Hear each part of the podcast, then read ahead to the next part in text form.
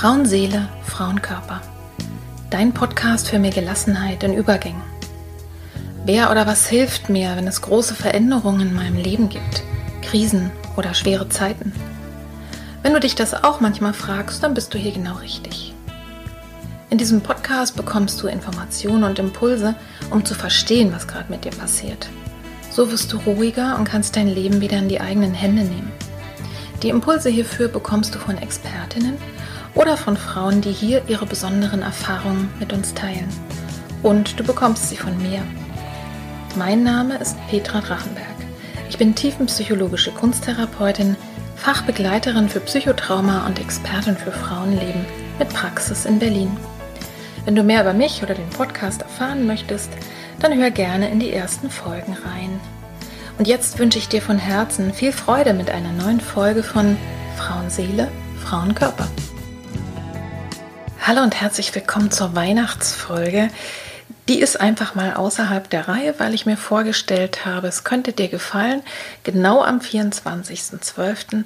eine Geschichte von mir zu hören wobei Geschichte von mir auch nur halb stimmt. Ich habe eine Geschichte von O. Henry ausgesucht, Die Gaben der Weisen.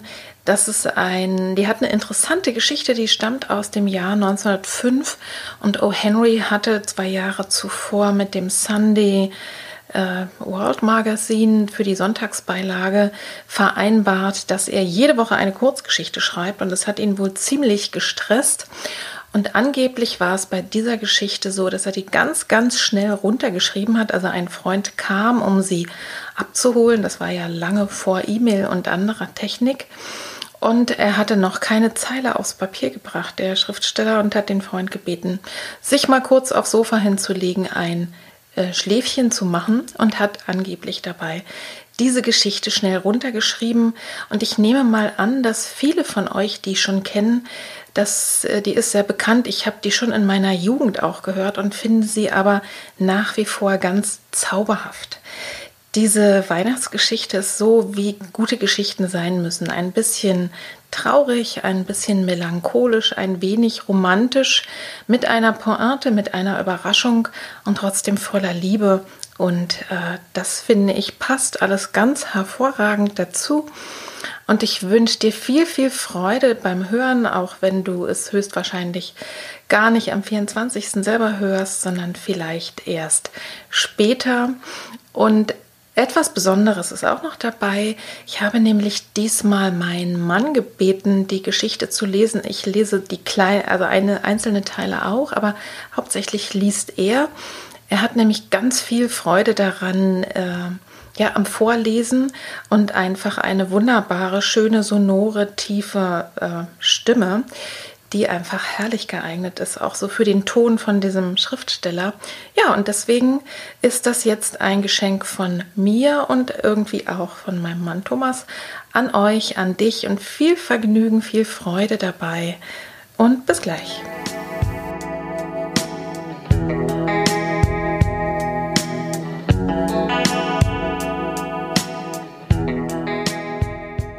Gabe der Weisen.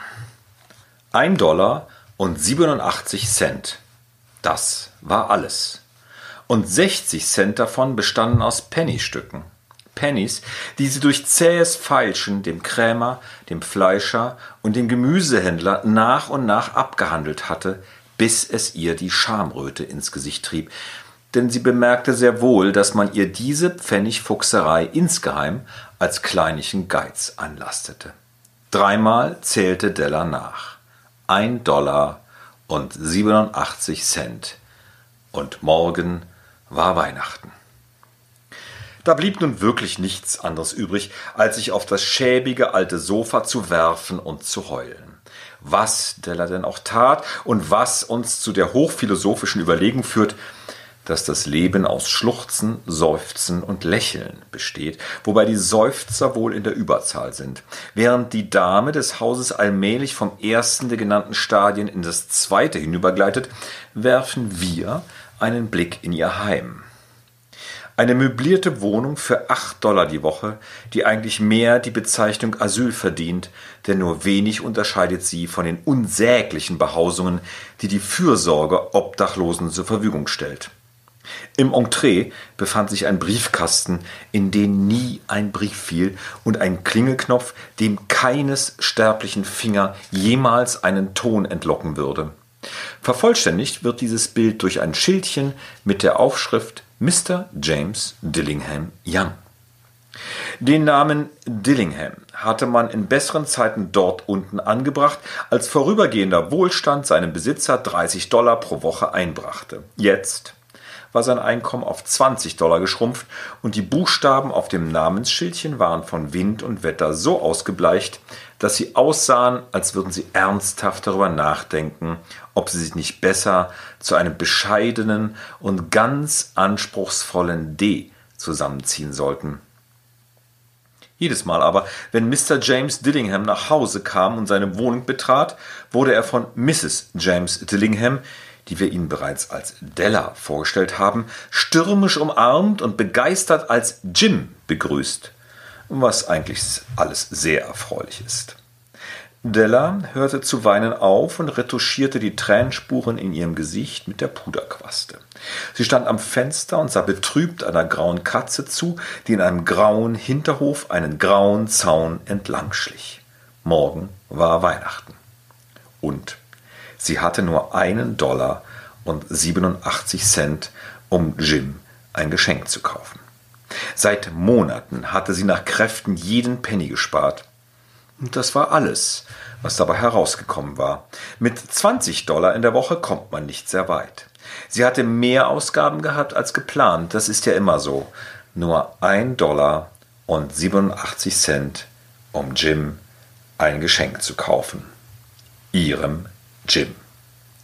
Viele glückliche Stunden hatte sie damit verbracht, sich etwas Hübsches für ihn auszudenken, etwas wirklich Feines, Seltenes, Kostbares, etwas, das, wenn auch halbwegs der Erde würdig sei, ihrem Jim zu gehören. Zwischen den Fenstern des Zimmers hing ein schmaler, langer Pfeilerspiegel. Vielleicht haben Sie eine solche Art von Spiegel in einer 8-Dollar-Wohnung gesehen. Nur eine sehr schlanke und bewegliche Person kann, so sie ihr Spiegelbild in einer raschen Folge von Längsstreifen zu betrachten in der Lage ist, ein einigermaßen zuverlässiges Bild ihrer äußeren Erscheinung gewinnen. Da Della schlank war, beherrschte sie diese Kunst.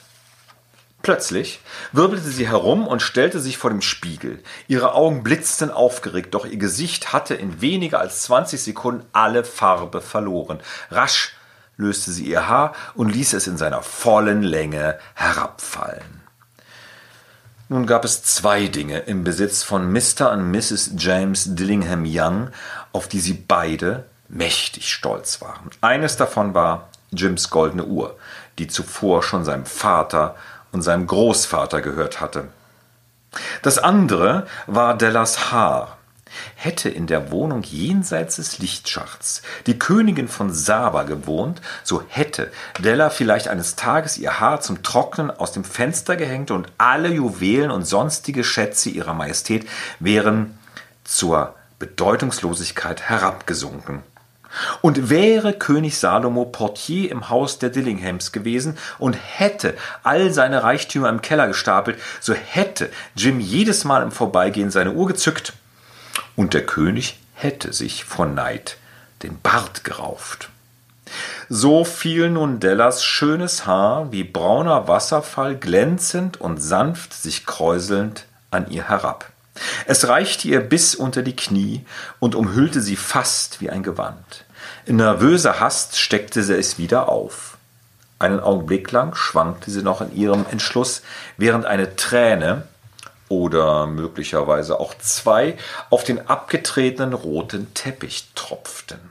Schnell zog sie ihre alte braune Jacke an, schnell setzte sie ihren alten braunen Hut auf, mit wehenden Röcken und immer noch diesem Leuchten in den Augen huschte sie aufgeregt durch die Tür, die Treppe hinunter auf die Straße.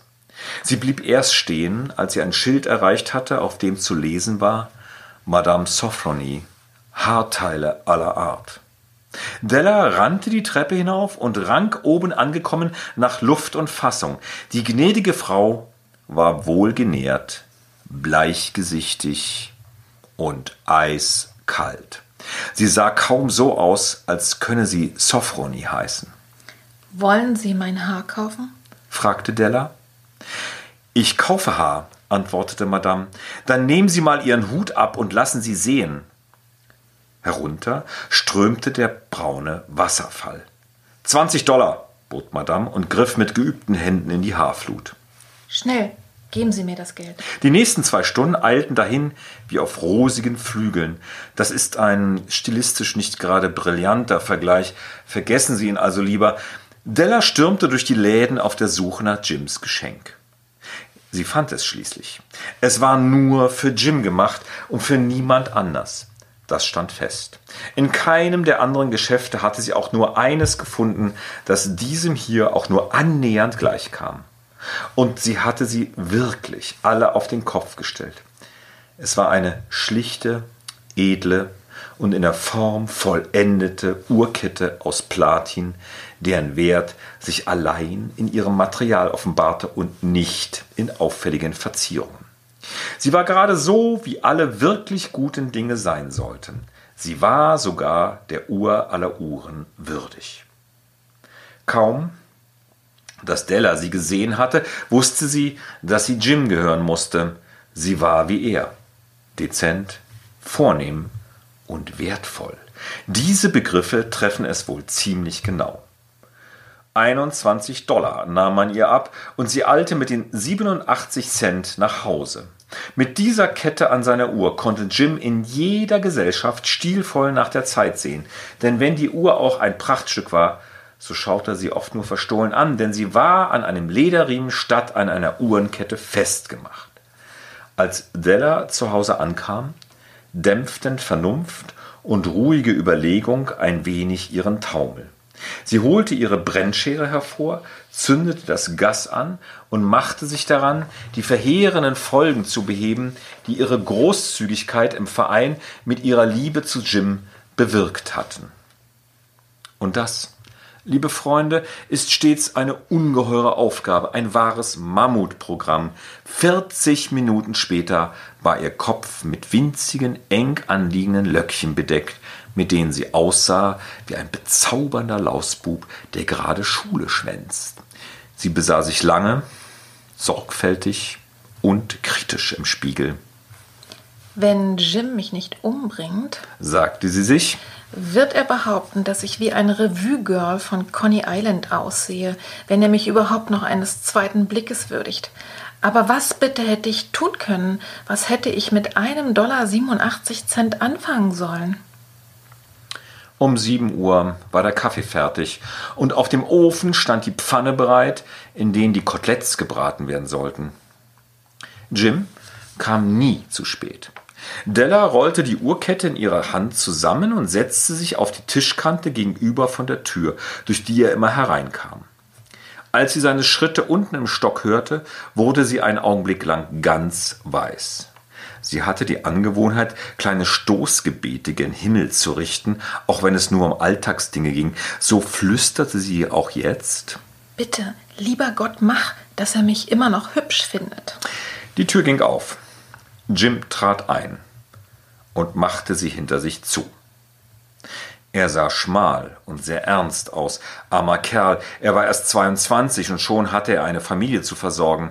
Er brauchte dringend einen neuen Mantel und Handschuhe hatte er auch keine. Jim blieb an der Tür stehen, bewegungslos wie ein Jagdhund, der eine Wachtel wittert. Er fixierte Della, und in seinen Augen war etwas, das sie nicht zu deuten vermochte, das sie aber erschreckte. Es war weder Zorn noch Überraschung, weder Missbilligung noch Entsetzen, und es war auch keines der Gefühle, auf die sie gefasst war. Er starrte sie mit diesem seltsamen Ausdruck im Gesicht ganz einfach nur an. Della rutschte vom Tisch herunter und lief auf ihn zu.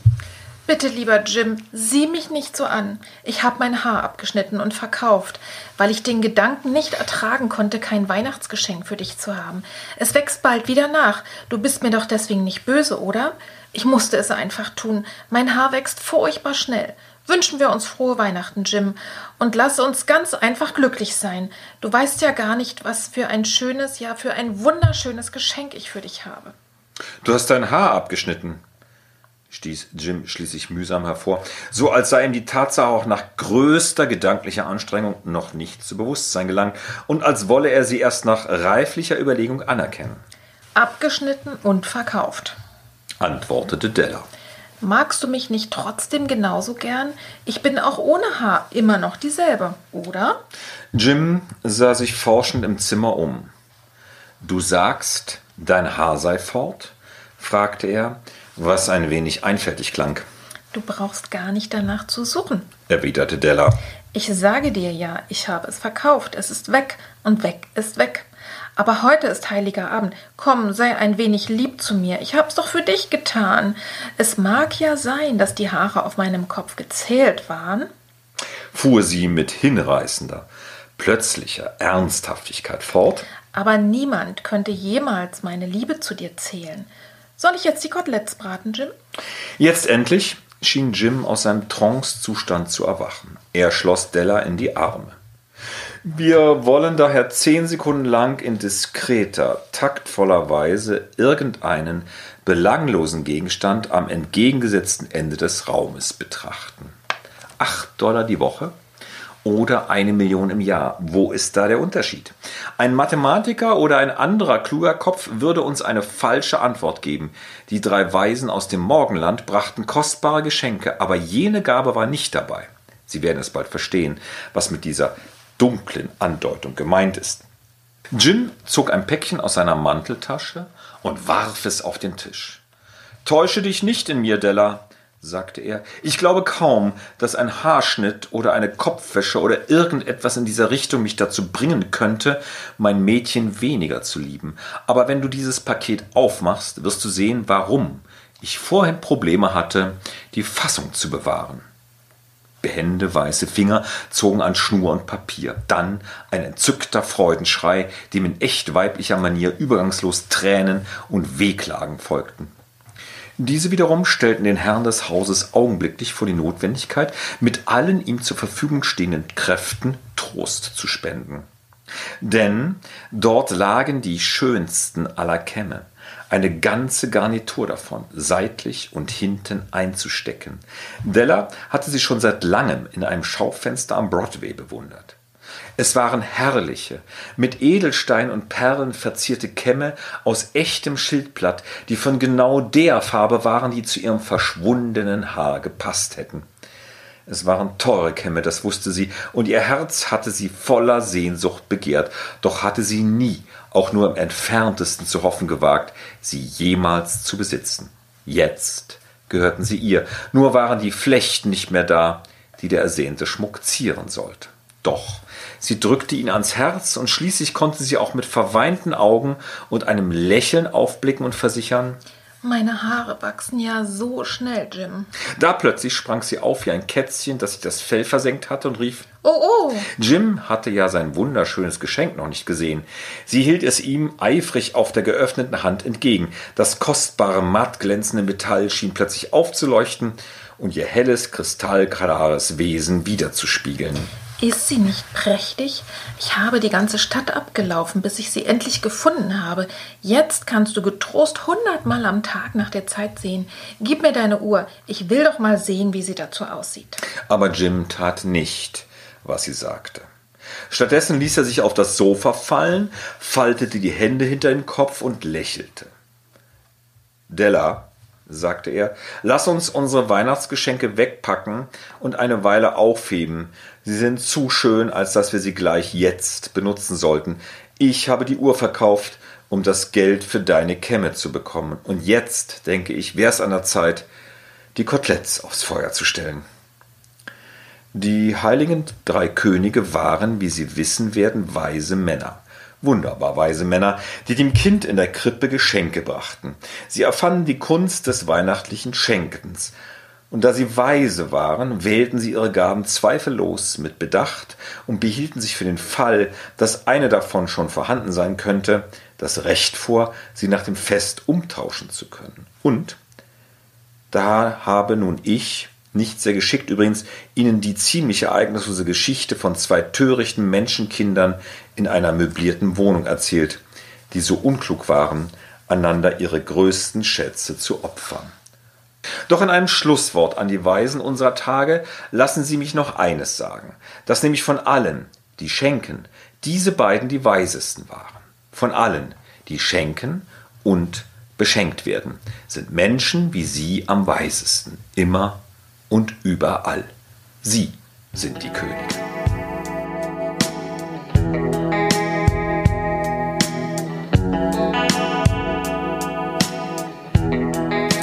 Ich hoffe, du hattest Freude an dieser kleinen Geschichte von diesen doch irgendwie sehr uncleveren jungen Menschen, die dennoch genau das Richtige gemacht haben. Das zeigt irgendwie auch, dass es eben nicht immer nur danach geht, wer der Schlauste ist oder wo die tollsten Geschenke sind, sondern eigentlich eher, wie es möglich ist, äh, einfach sich in andere Menschen vielleicht hineinzuversetzen und zu verstehen, was sie brauchen. Und ja, diese Geschichte rührt mich doch immer wieder neu an und deswegen habe ich sie ausgesucht für dich. Und jetzt wünsche ich dir und euch ganz, ganz schöne Tage. Ich bin mir bewusst, dass nicht für alle Menschen Weihnachten richtig toll ist. Viele sind auch im Stress. Ne? Man ist dann plötzlich wieder Kind oder wenn du vielleicht einen Menschen verloren hast, äh, Träume zerbrochen sind in deinem Leben, dann ist es vielleicht gerade schwierig in dieser Zeit, wenn es ruhig wird oder wenn vornehmlich alle anderen glücklich um den Weihnachtsbaum herumsitzen wie auch immer es bei dir ist, ich wünsche dir eine ganz, ganz gute Zeit und vielleicht machst du dir auch bewusst, dass die zwei, drei Tage, da sind ja die Emotionen wirklich massiv konzentriert, dass die auch wieder vorbeigehen. Also, dass man einfach diese hohe Bedeutung vielleicht auch ein bisschen für sich selber runterschraubt und an alle diejenigen von euch oder an dich, wenn du wirklich das Gefühl hast, es ist echt schwierig, dann möchte ich dich erinnern, ich nehme an, das weißt du auch, dass man eben auch zu Weihnachten und am ersten und zweiten Feiertag, wie sonst auch alle Tage im Jahr, ähm, Unterstützung in Anspruch nehmen kann. Und zwar beispielsweise gibt es gerade für psychiatrische Krisen den Krisendienst. Ich nehme an, wenn du äh, das kennst, dann kennst du sowieso auch die Nummer, aber es ist einfach nur die Erinnerung. Die haben natürlich Hochzeit jetzt in den Feiertagen. Oder man kann auch einfach, wenn man sich einsam fühlt, die Telefonseelsorge anrufen. Das ist auch unabhängig davon, ob man irgendwie religiös gebunden ist oder nicht. Und es gibt auch für alle Menschen, die sagen, ich will eben doch irgendwie mit anderen zusammen das verbringen, äh, gibt es sogar auch Angebote, oft in Kirchengemeinden, aber auch in Gemeinschaftshäusern, Nachbarschaftsheimen und äh, Familienbildungseinrichtungen, sogar auch gemeinsam zu feiern. Da kannst du mal googeln, ob es bei dir da sowas gibt. Also eine Weihnachtsfeier für alle, die keine Lust haben, alleine zu sein. Also, wie auch immer es bei dir ist, ob es dein allerliebstes Fest ist und du dich jetzt schon irre freust unterm Weihnachtsbaum zu sitzen mit deinen Lieben oder ob es für dich eher so ist, dass du dich freust, wenn es endlich wieder vorbei ist. Ich wünsche euch allen von ganzem, ganzem Herzen eine schöne, eine angenehme, eine gesunde Zeit, eine bestmögliche Zeit. Viele herzliche Grüße von Petra.